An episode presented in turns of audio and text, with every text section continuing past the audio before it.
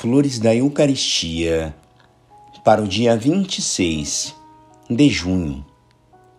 O homem se mostra indiferente para com o dom supremo do amor de Jesus para com ele.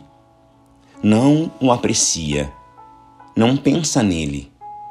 E se Jesus, querendo despertá-lo de seu torpor, lhe inspira este pensamento, o homem logo o afasta como importuno, rejeitando assim o amor de Jesus Cristo.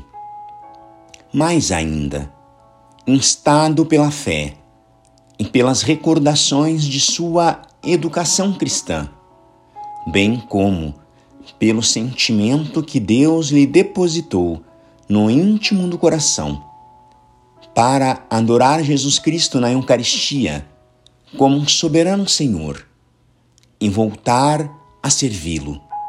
O ímpio se insurge contra esse dogma de todos o mais amável. Chega ao ponto de negá-lo, vai até a apostasia, a fim de não adorá-lo e não lhe sacrificar um ídolo, uma paixão, preferindo permanecer preso por vergonhosas cadeias. Sua malícia ainda vai além, não se contentando em negar. Não recua diante de seu crime, de horrores contra o Salvador. E um coração que tanto sofreu por amor, aí está, vivo, ativo, e não morto ou insensível. Ao contrário, ainda mais amante.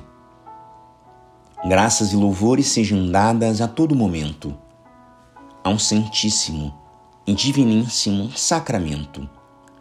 O Senhor esteja convosco. Ele está no meio de nós.